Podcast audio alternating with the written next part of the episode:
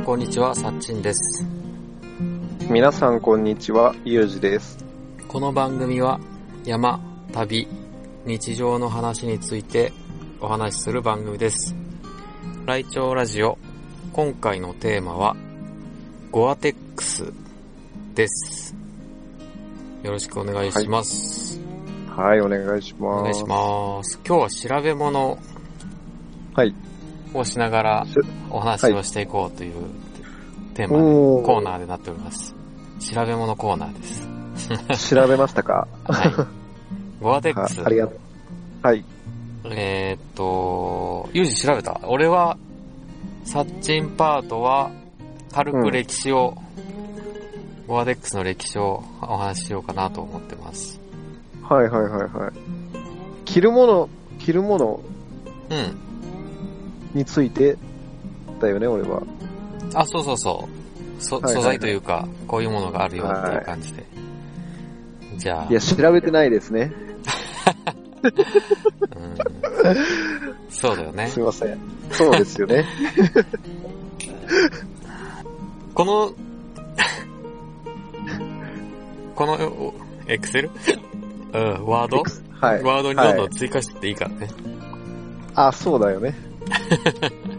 ネタ帳？はい、すいません。はい。じゃあ、ゴアテックスの歴史。まず、ゴア社っていうののが、ゴアテックスを作ってるんです。作っております。はい。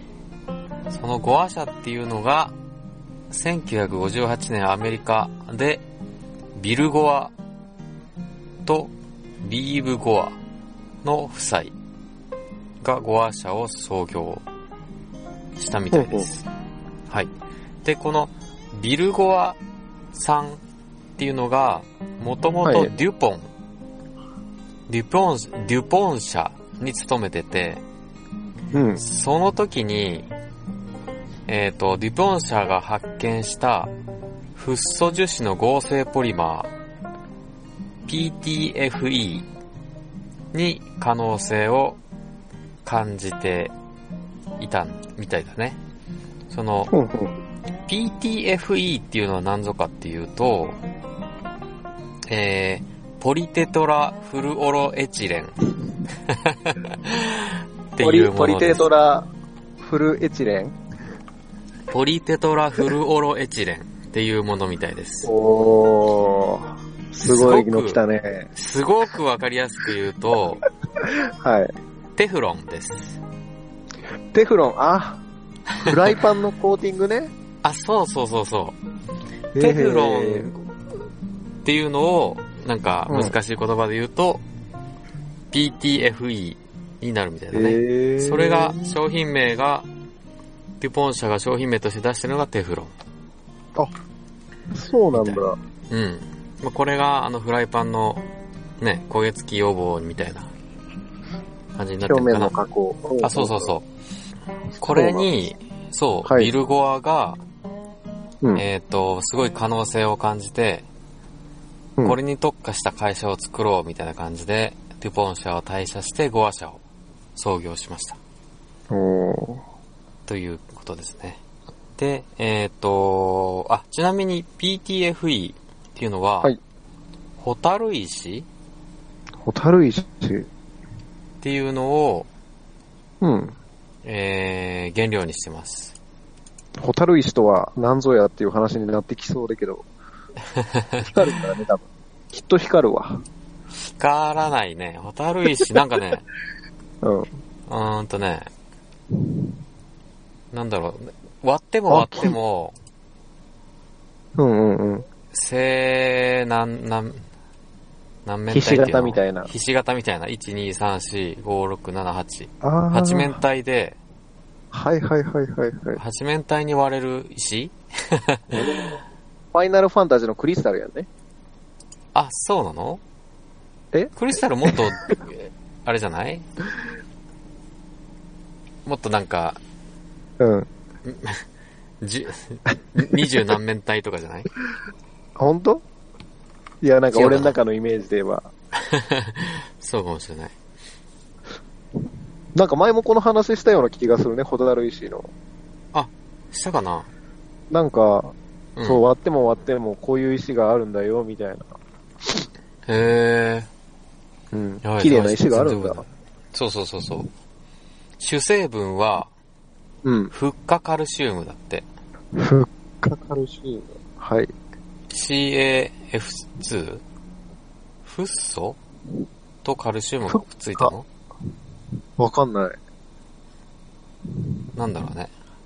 へー。こんなんからゴアテックスができてしまうんだね。ああ、そうだね。どういうことだろうね。不思議だよね。うん。なんでできてるんだろうね。はい。続きまして。はい、原料が、はい、続きまして。原料がロタル石にできてます。で、1969年に、うん。その PTFE っていうのを、遠心加工っていうのかな？伸ばす、うんうんのば薄く伸ばす加工？はい。をできるようにしたのが、さっきのビル・ゴアさんの息子、うん。ボブ・ゴアさん。ビルの息子のボブが発見したみたいだね。ゴアジュニアが、ゴアジュニア。ゴ、え、ゴアジュニアって言うとあれじゃない？また違ってくる話がうん。み名字が、名字になっちゃうから、うんうんうん。ビルジュニアでいいんじゃない？ビルジュニアゴアが。、ゴアが名字だから。なるほどビ。ビルとビーブの息子のボブ・ゴアうんが、えー、その PTFE を伸ばすことに成功したんだね。うーん。なんかこれね、うん。ストレス発散で、うん。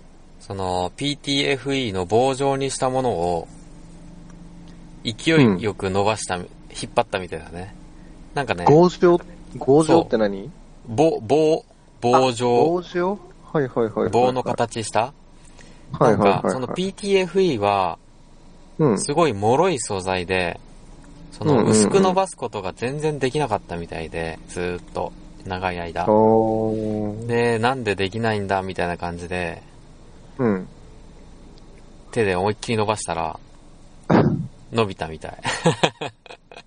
あ、いけるじゃんみたいな？あ、そうそうそう。ほー。だ本だからずーっとゆっくり伸ばしてて、うんうんうん。その、棒状のものが、2倍とか3倍伸ばしたかったんだけど、全然そこまで伸びずに途中でブチって切れちゃったみたいなんだけど、うん。それを思いっきり伸ばしたら、もううん300倍ぐらいまで伸びて、300倍だったかな？何十倍と伸びて、今まで2倍も3倍もいけなかったものが、何十倍も伸びて、あー。そうか、勢いよく伸ばすのが大事だったんだ、みたいなのを気づいたのが、ボブだね、ボブ。えー。で、気持ちが大事ってこと？うんうんうん。気持ちが大、うん。まあ、いろいろやってみるのが大事なんだろうね。多分今まではさ、すごい、あの、ハイテクな機械使って、ゆっくり伸ばして、うんみたいな、すごい水、なんだろう、平行に力をかけて、みたいな、そんなことやってたんじゃないかなるほどね。な。でも、結局できたのは、手で思いっきり引っ張っての、引っ張った時によく伸びたみたいな。ほで、やっと伸ばせるようになって、その伸ばした PTFE っていうのが、ePTFE っていう素材にう。はい。なったみたいだね。まあなるほまあど。多分、素材的には同じなんだけど、expanded PTFE か。伸ばした PTFE。はい。 expanded ポリテトラフルオロエチレンだね。それ言いたいだけやな。そなるほど。う。で、そのはい ePTFE が、ゴアテックス技術の核となるゴアテックスメンブレンあを作ってるーみたいです。なるほど。すごい細かい網目状になっている生地で水滴の侵入は防ぐけど、水蒸気は外に排出してくれる。うんこれがゴアテックス社が開発したメンブレンだね。不思議だよね。ね、ほんと不思議だよね。全然わからないよね。うん。で、ほそのホタル石っていうのは、あれのみたいだね。ん全然劣化しないから、メンテナンスしてればうん。一生使えるみたいだね。そのメンブレン自体は。破れるか何か半永久的みたいな。うん。へー。メンブレン自体はね。ただこのうんうん。ゴアテックスメンブレンっていうのは一生使えるんだけど、うんそれを、えっ、と、ゴアテックスの生地とかにするには、うん。ゴアテックスファブリックスっていうのになるんだけど、そのゴアテックスファブリックスっていうのが、えっ、と、メンブレンをサンドイッチ状に挟んだものうん。がゴアゴアテックスファブリックスっていうのになるみたいだね。要は、うん。それで服とかを作れるってことなのかな、あ、そうそうそうそう。生地ってことは。服とかを作る、そうそうそうそう。えっ、と、メンブレン自体は、うん。そんなに強い素材じゃない、だよね。うんうん。それを、えっ、と、メンブレンの弱点を補うために、うん。まあ、一般的には3層になってるみたいだね。えっ、と、えー、なんていうのかな。ハードシェル。サンドイッチやね。ハードシェルをか、想像してみてもらうと、外側の、えー、派手な色の外、生地と内側の、なんか白、シルバーっぽい黒っぽい生地。あー、はい。シルバーっぽい。はいはいはい。そうそう。それの見えない中にメンブレンがあるみたいなね。で、大体、ゴアテックスっていうのは一層目、表、外側から見えるものが、表面に細かい産毛のようなものの生地が貼り合わせてあるみたい。あ、中に？外側？表面に表面に？あ、そうそうそう。へー。これが撥水、そう、うん撥水するような生地が表面に乗っててある。水を垂らすとパタパタパタって、なんていうのかな、玉状になって落ちてくような。うんうんうん。弾くんだね。弾くようなものが1層目になって、で、2層目がさっき説明したゴアデックスのメンブレン。うん。細かい網目状になってる、うんうんうん。えー生地がて、で、3層目がそのメンブレンを保護するための層。おー。あんま破れやすいからね。あ、そうそうそうそう。多分、ものによるんだろうけど、えっ、と、ただ単純にメッシュ素材をつけたものだったり、えー肌触りがいいような生地をつけたり、うん。あとは、まあ3層とは言わんけど、ダウン、ダウン生地になってたりするのもあるみたいだね。え、中がダウンのゴアテックスってこと？あ、そうそう。これでも、2レイヤー、この3層っていうのが3レイヤーって言われるものみたいで、うんうんうん。で、中がダウンとかになってくると2レイヤーになっちゃうのかな？生地自体は2レイヤーで、3レイヤー目が綿で、そのうち外側にまた生地になるから、ゴアテックスファブル X 自体は2レイヤーか。で、メッシュとかになってくると、うん。あ、違うか。ゴアテックスが3レイヤーがメインよくあって、であと2.5レイヤーっていうのもあるのか。うん。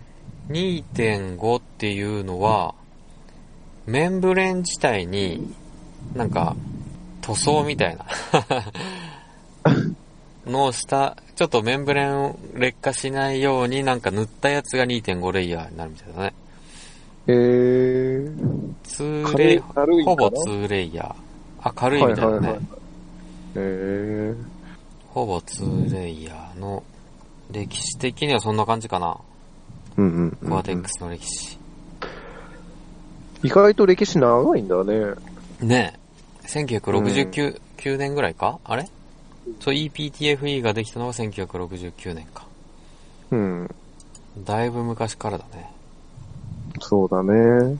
一番初めに服ができたのは、1976年。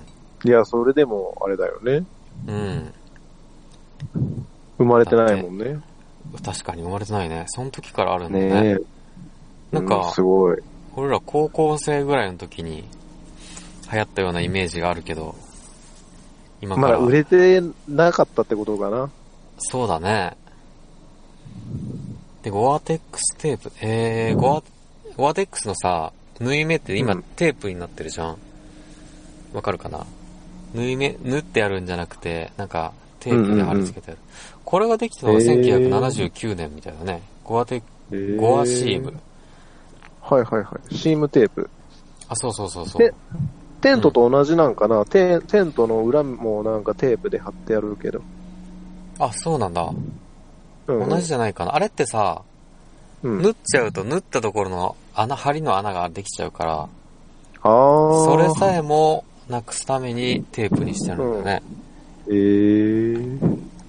だからテントとか、まあ、カッパとかも溶接、溶接っていうか溶着っていうのかななんていうのうん。そんな感じなんだろうね。縫っちゃうと穴開いちゃうから。うんうん。で、ゴアテックスの場合はテープを使うようになったんだね。うん。宇宙服にも使われてるみたいだ、ゴアテックス。すごいね。うん。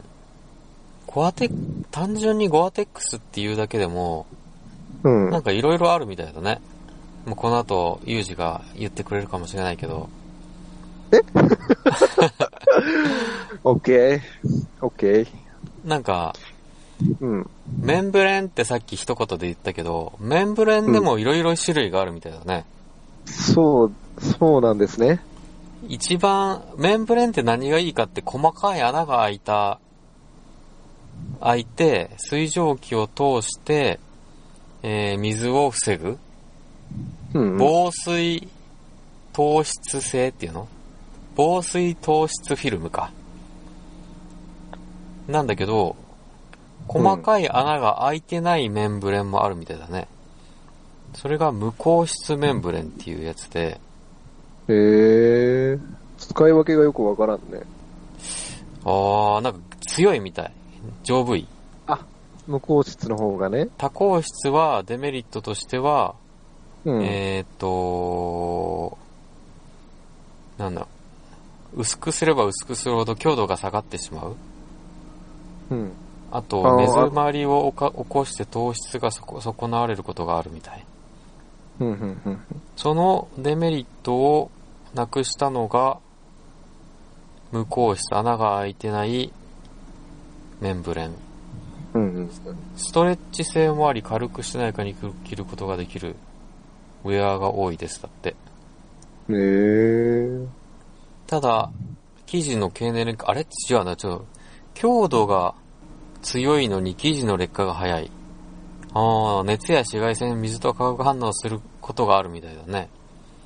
無効質の場合。あ、そうなんだね。加水分解するって書いて、そうだね。加水分解は嫌だね。嫌だね。これがどういうウアテックスに使ってるのかわかんないけど、うん。そういうのもあるみたい。これ穴が開いてないからといって、うん湿度を外に逃がすかって言われると、逃がさないみたいだね。その水を、この。分解するみたい。え？その生地自体がそう、水をキャッチして、なんか分解するんかな。へえ。それで水が、そんなに湿度が、たん、んだろう、服の中に残らない。その分解するからその水と化学反応することで、加水分解しちゃうんだろうね。うん、うん、うん、うんうん。切れば切るほど劣化してっちゃうのか。うん。という素材があるみたいです、今は。あれかな？白いゴアテックスかな？あ、そんなのがあるの？今。なんか、あったよ。薄、薄いような。えっ、と、あの、ゴアテックスのさ、マークうん。って黒いじゃん。わかるかな？あの、服の値札に、と一緒についてるやつ？あ、そうそうそうそう。うんうんうんうん。それ白ラが、ベル。うんうんうん。あ、ゴアテックスインフィニウム。うん。あ、違うね。これは防水性がないのか。インフィニウムっていうのは防水性がなくて、すごい伸縮が、伸縮性能があるやつか。黒い、いつよく見る黒いロゴのゴアテックスじゃなくて、うん白いロゴのゴアテックス。えー、これはちょっと、なんだろうん。初めて見た。う。うーん。靴、フットウェアっていうのもあるんだね。ゴアテックスインフィニウムにはフットウェア、 insulated garment、stretch glove、soft lined shell。えー、靴と、イ、イシュレーテッドでよくわからないけど、なんだろうね。靴と手袋とソフトシェルに使われてるみたいだね。ゴアテックスインフィニウムっていうのが。街？うん。街でも、耐久性、耐久性がない、ないっていうのもあれだけど、街でも使いやすいってことなんかな？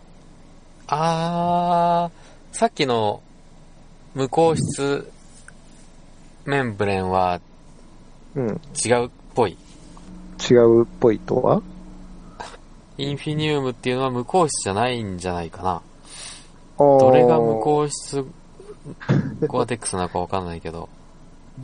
多分、うちらが山で使うのはやっぱ黒い、この、そうだね。耐久性のあるっていう風だもんね。耐久性のあ。る。そうそうそうそう。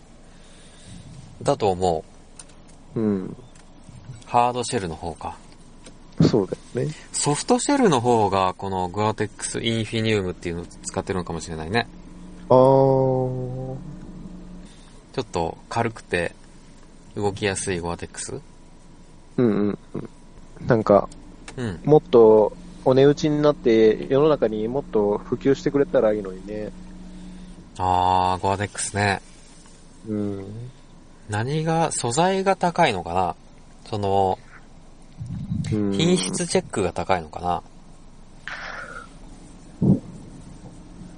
なんだろねえゴアテックスって面白くてさ、う。うん。あのー素材の会社なんだけど、ゴアテックスメンブレンを使ってくるかい、使ってくれる会社？まあ、例えばモンベルだったりうん。が、えー、モンベルがゴアテックスを作って製品を作るじゃん。うん、うん。その、製品をテストするのがゴア社で、うん。で、ゴア社が OK を出して、やっとゴアテックスっていう名前で売り出せるみたいあなね。ー。え、じゃあ、あいつら、あれなんだね。ゴアテックス作るとこもやらないんだね。そうだろうね。ゴアテックスのメンブレンを売ってるのかな？メンブレンを最大限に使う技術を売ってるみたいな感じなのかな？はめちゃくちゃ面白い会社らしいよ、ゴアテックス。ゴア社。なんか、うんすごい新しい会社で、あ。うん。階級がなかったり、なんと、なんだろう、課長とかそういうのがないのかな？あ、そうなんだ。すごい自由な会社みたいだね。そんな昔からあるのに。へえー。なんか Google とか Amazon とかに比べたら、うん。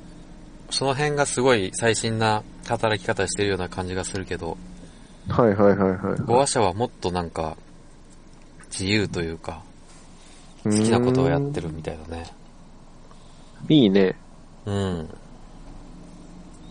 アメリカだよね、その辺が。確かに。うん日本にはない、ないというか。ねえ。まあ、アマゾンとかも、うん。ちらっと覗いたけど、すごいあるもんね、階級みたいなのが。あ、そうなんだ。まあ、日本みたいに年功序列じゃなくて、ガンガンガンガン、できる人はすぐ上がるみたいな感じだけど、うんち。ゃんと、ね、役職があるからさ、はいはいはいはいはい。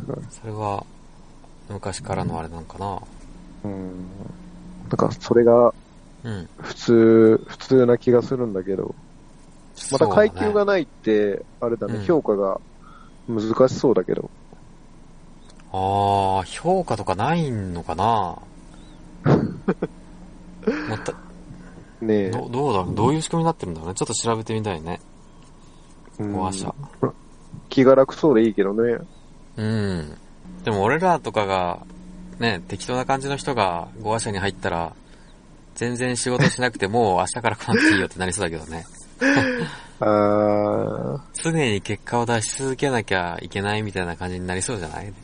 逆に逆にね。そうだね。頑張りましたじゃなくて、頑張りましたじゃなくて結果を出せって感じだろうね。やりたいことをやるのはいいけど、何のためにやってんの？みたいな。はいはいはいはい。確かにそれはありそうですね。ねえ、なりそう。U 字ターンだね、U 字ターン。U 字ターン？うん。そうね。俺のターンか。製品について？うん。そうね。うん。ゴアテックスが使われてる製品はこんなのがあるよってこいうことだよね。そうそうそうそいやー、いやーもう。うう、ん。なんだろう。いや、な、なに何、何ってあれだよね。アウトドア全般にもう使われてるから、うん。ねそうだあ、じゃあ、そう、そう、例えば？例えばっすか？じゃあ俺が、うん。そうだね、まあ、お世話になってるゴアテックスさんの、じゃあ、うん。製品なんだけど、まあ、うん。モンベルのあの、有名どころのあの、カッパがあるじゃないですか。はいはいはいはい。ストームクルーザーとか。ほうほうほうほう。そうそうそう。ハードシェルってやつ？あれは一応ハードシェルになるんかな？なるんじゃない？うんうんうん。で、あと、うん釣り行くん時にうんうん。防寒着はいはいはいはい。が、そう上下であるんだけど、うん。そう、それも、なんだろう、プロシェル？うん。今はプロシェルって言わないんだよね。あ、そうなの？なんか、そうう、んちらっと調べたんだけど、うん。ゴアテックスってなんか、いろんな種類があるみたいで、うん。で、なんやろ、シーニットとか、プロシェルとかうん。ぐらいしか俺は知らないんだけど、うん。そう、なんか一番なんか、頑丈で耐久性もあるようなのがプロシェルだったんだけど、当時は。うん。そう。それのウェだア。うん。今違うみたいだよ。俺も調べてないから適当なことは言えない。言えないけど。調べなさいよ。そうですよね。うん。そうなりますよね。うん。もうあと登山靴でも、ゴアテックスはもう、ほぼ全部に使われてるよね。ほぼ全部に使われてるね。うん。そう、えーそれでもやっぱ、うん。しっとりしちゃうけど、俺汗っかきだからさ。そうだね。ねあのー、雨が降って、ハードシェル着るってなるとちょっと嫌だもんね。そう、嫌だ。着たところで中が蒸れるから。そうそうそうそう。まあ、い普通のカッパ着ても、着たらもっと蒸れるんだろうけど、そう、べちゃべちゃする感じはないね、確かに。うん。あの、ビニールカッパを着た時に肌に張り付く感覚はないかもしれん。あーすあー、どうだろうね。暑かったらなるだろうね。汗びっしりかいちゃうあー暑さだったら。そうだね。でもそれが少ないんだろうね。うん。でも結局はさ、うん。なんていうの、ゴア、雨降ってゴアテックスのカッパ着ましたって言っても、うん。なんつうの、手元にやっぱ、雨よけのちゃんとしたリストバンドとかしんとさ、伝って、手を伝ってこう中に入ってこうへん。例えば、下げてる状態はいいけど、うん。上げ、手を上に向けて上げるときにさ、うん。その、リストバンドとか、わかる？わかる。あれ？え入り口っていうんかな。はいはいはいはい。なんか、キュッて締めれるようなマジックテープついてない？でも。あ、ついてるついてる。ほうほうあ、それをしっかり締めればってことですよね。うんうんうん。なんか、それプラスアルファ、なんかリストバンドとかも、なんか釣りだとあ。あ、そう、そうか、釣りだと竿を持たい。ない、そう、いけないからさ、うんうんうん。カッパ、ゴアテックスのカッパ着て、さらにこう、リストバンドをするんだって。へえ、そうか、釣りだとそうなるんだね。そへえ、じゃああれだね、山登りでもバリエーションとか行く人だったら、そうしてるのかもしれないね。う。だから、もしかして、まあ、雨の日に行くかどうかっていうのもあれだけど、確 雨の日そんなとこににね。行かんだろうな。そうそうそうそう。じゃあ、いやで、俺もなんていうの、うん。最近なんていうの、雨の日までうん。釣りをしなくなったもんでさ、もうん。うリストバンドどこ行っちゃったんだろうって感じだけど、うん。そう、なんかした方がいいよ。さらっ、さらっとはしてると思うよ。うーん。釣りでごさ、ゴアテックス着てくと、あれ、うんど、手入れめっちゃ大変？すぐ詰まっちゃいそうだよね。塩とか。うんね。あ、川なんだけど、うんうんうん。やっぱ撥水が落ちてくる。あ、撥水が落ちてくるんだ。うん。やっぱ、うん。どうしても表面の、やっぱ、腕の部分だよね。うん。魚触ったりもするしさ、うん。で、結構、ボロボロ、加水分解とかはしないんだけど、うん。なんていうの、撥水がなくなってきて、汚くなってくるね。へーあんまりにも、そう、使い倒してくると。なんかそういう時は、ゴアテックス専用のなんかいろいろあるじゃん。ありますよね。つ。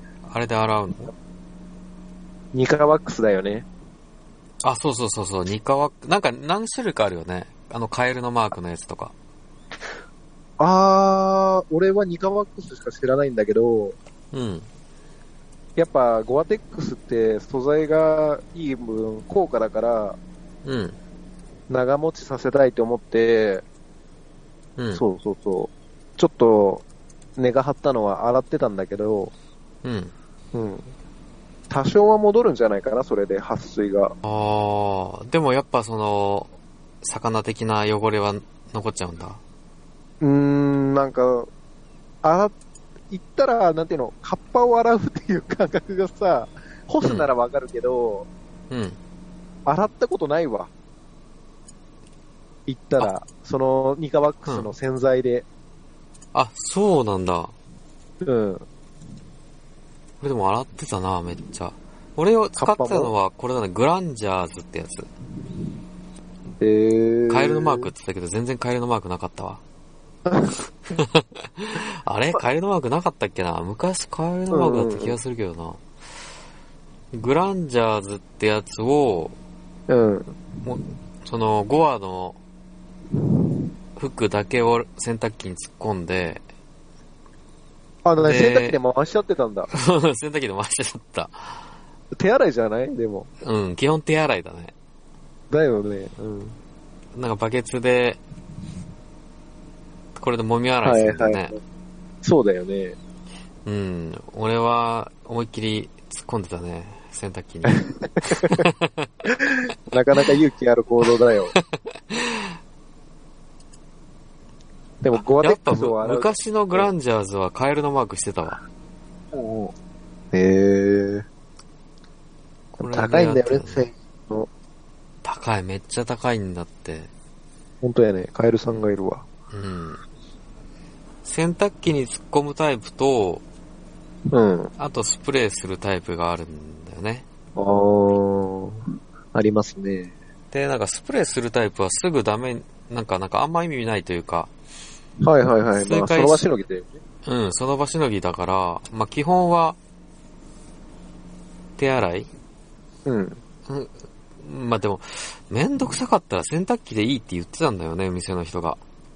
あ、そうなんだ。まあ基本は手洗いだけど洗濯機でもいいよ、みたいな話で言ってて。へえ。その代わり、、なんか、他の、洗剤はいいけど、うん。柔軟剤が相当ダメみたいで、あー。柔軟剤は全、その、グランジ、ゴアテックス洗う前に、柔軟剤使うよって選択したら、一、回そう、なんだ、から、水だけで空洗いしちゃうとか、はいはいはい、はい。柔軟剤的なものをせ洗濯機から全部出した状態で、うん。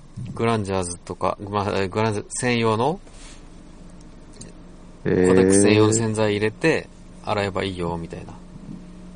言ってたね。いや、もうこれなかそのはせん、うん。洗濯機で回すことのリスクあるじゃん。まあ、多少傷む、で傷むから。そうだね。と、あと何もしないでほっとくリスク、うん。どっちが高いかっつったら、何もしないでほっとく方がリスクが高いみたいで、あー。も、まあ、そう揉み洗いがて一番いいんだけど、うん。揉み洗いをめんどくさくて、めんどくさがって何もやらないよりは、うん。洗濯機で回しちゃった方がいいみたいだね。えー。で洗濯機で回して、で、回して出てきたものをできれば温めてあげる。アイロンで乾かすとか、はいはいはいはい。あとは、うんうんうん。アイロンで乾かす？違うな。なんつドライヤーで乾かすとか。あの、ああれだよね。うん。シワ伸ばし的な感じだよね。あ、そうそうそう。温めてあげることが大事みたいだね。へー。そうすると弾きも回復するそうのかな？すると弾きも回復するみたい。多分その辺 YouTube とかでいっぱいあるんじゃないかな。はいはいはい。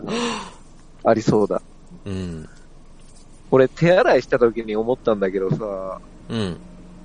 やっぱ防水性能が高いもんで、こう、うんなんていうの、うん。こう、手とかで押してるとさ、うん。生地を持ち上げた時に結構水が抜けんくて、うん。もう洗いにくいなっていうか、あそう、ちゃんと防水性能を発揮してるな、みたいな、ー、そっかそっかそっか。そう、の感じ中でたけど、ふ風船というか、そうそうそうっちゃうね水が溜まって、うん、うん抜けねえなって。あ、そうかもしれんね。でも俺は完全洗濯機突っ込んでたからな。いや、これはもう専業主婦の敵だね。この洗剤は。そうだね。クソ高いからね。ねえ、しかも値が張る。うん。クソ高いし、その、ゴアテックスだけしか入れれないし。そうだね。別のもの入れてもいいのか？別に。撥水するようになるのかな？あー、かな撥水加工が復活するんじゃないかな、普通のも。うんうんうんニカワックスのね、撥水加工の処理の液もあったんやって。うん。うーん。み、あの、紫のボトルなんだけど、うん。やっぱ手につくとね、は弾くんですよ。あー、なんか、そそうだね。手が、手、手が手がになるよね。そうそうそうそうそうそう。いやで多分、あの、ゴアテックス以外にも使えそうな気がするけど。あ、そういうことか。そうだね。手が弾くようになるんだから、うん。他の素材も弾くようになるかもしれんね。ねタオルとかや、そんな状態になったら最悪だろうね。え。いや、タオルはダメ。全然水吸わんタオルができるんだね。うん。でも、あの、釣りのカッパに関して言うと、うん。なんだろう、なんだかんだね、12年ぐらい使ってるんだって。へえ。だから、やっぱ物はいいもんで、長持ちするし、うんうん。そうそうそう。さすがコアテックス。そう昔さ、うん。パタゴニアで、コアテックスっぽい素材？あ、言ってたね。うん。俺パ、それ使ってたんだけど、うん。内側がボロボロになってきちゃったもんね。あ、それ加水分解じゃない？あ、そうそう、多分それ。ねえ。うん。やっぱあれなんだね。品質というか、うん。いいんだね、ゴアテックスは。試験をいろいろしてるからね、ゴアテックスは。うん、うん、うん。ゴアテックスのテントの話なんかしなかった？ああ、そうそうそう。で、何、うん結構さ、うん。じゃあ前回にツーリングの話をしてたんですからね。うん。キャンプツーリング行ったよっていう話で、うん。やっぱキャンプツーリングだと積載量を減らしたいもんでさ、うん。例えばゴアテックスのテントがあると、うん。シングル、テンテントはシングルボール、ダブルボールってさ、うん。なんていうの、結露とかを逃がすために、あの、布を2枚貼るみたいなことをするんだけどさ、うん。うん。うん。ゴアテックスだったらもう1枚で、うん。なんていうの、中のテントの蒸気は逃がしてくれて、防水はできるもんで、いいんじゃないかなって思うけど、うーん。そう、あとはコストの問題なのかなって。あねー。フライ、フライシートをなくしたいみたいな感じのね。そうそうそうそうそうそう。あー。そういうこじゃあ、俺もテントあるんだけど、と。うん。1枚だけ、シングルボールって言って1枚だけで軽いんだけど、うん。ほんとベッタベタになるんやって。なるね。そう。俺もツェル、ツェルトしか持ってないから、ツェル、基本ツェルト泊なんだけど、うんびっしょびしょだもんね、うちは。ねえ。そう。えー、それでもゴアテック、え？ゴアテックスにしたらなくなるのかな？ゴアテックスにしたら、なくならないでしょ、それは。なくならんかな。結露ができる仕組みとしては、なくならない気がするな。あ、そうなんだ。湿度は逃がしてもさ、うん。温度は下がった状態だもんね。あ、気温差があるからやっぱり結露はしちゃうってこと？気温差があるから結露しちゃうと思うよ。湿度は外に逃がしてくれると思うけど、うんうんうん。外の気温が寒かったら、うん。結局中の空気は暖かいわけだよね。ああ。その気温差で内側に結露はできちゃうんじゃないかな。だからゴアテックスだからといって、はいはいはい。内側が水浸しになるかって言われたら多分なるんじゃないかな。なるほど。フライシート？はい。やればそれがちょっと温度差が少なくなるじゃん。外の空気の温度差層ができると、あ、そうそうそうそうう、んうん。だから結露しにくくなるんだけど、納得です。ねえ。そんな気がするはいはいなはい。。じゃあ俺もさ、うん。さっきツェルトハークしかしないって言ってたやんね。うんうんうんで、俺も、ツェルトライペン持っててさ、うん。うん。あ、ツェルトハークしたら俺も荷物減らせるって思って、うん。この間広げたんだけど、うん。本当なんていうの、非常用のつもりで自分は当時買ったみたいでさ、うん。寝っ転がったら足が出ちゃってさ、へえー、あ、ちっちゃいんだ。そうそうそう。あのーライペンの、ほんと一番ちっちゃいツェルトかな？うんうんうんそう、だから寒かったら、こう、羽織って、保温できたり、うん。うん。そう。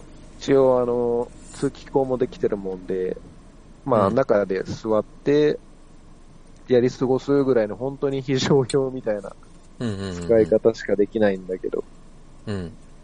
そでも結局、重さ的にはさ、なんだろう、う。うん。ゼルトにフライシート貼ったら、普通のテントと同じぐらいの重さになるんだけど、あ、そうなんだ。そう。だから、どうだろうね。普通のテントは持ってっていけばいいんじゃないかな。結露が気になるんだったら。あそうね。結露を気にするんだったら、それが一番ベストかな。うん。結露になってもいいやって言うんだったらシングルでうんうんうん。行けばいい気がするけどな。でも、フライシートあっても結露するよね、ちょっと。うん、するんやって。うん。それの程度の、そうそうそう。程度の問題だから、気にしないようにしちゃえばいいんじゃない？ダメかな。いや、俺もそんなにね、しょうがないかなって。だって結露しないって、ねえ、よっぽどだよ。なんかダウンっぽい、プチプチみたいなテント？うん。梱包材のプチプチみたいなテントだったらしないだろうけど、あー。そういう素材だったら、はいはいはいはいはうーん、もう物理的な問題になっちゃうもんね、その辺は。い。うん。どんだけ素材が良くても温度差があったら、結露しちゃうから。じゃあ、気にしないとくわ。そうだね。そうだね。うーん。片側、一方通行のメンブレンがあったらいいかもしれんね。こっち側からしか糖質は通さなくて、みたいな。おー。そういうのがあるのかな。まあそれでもでもわかんない冷えちゃえば結局結露、内が結露しちゃうもんな。うんうんうんうん。どうすればいいんだろうね。メンブレンで、そう、プチプチを作ればいいのか。梱包材みたいな。プチプチメンブレン？プチプチ、プチプチメンブレン。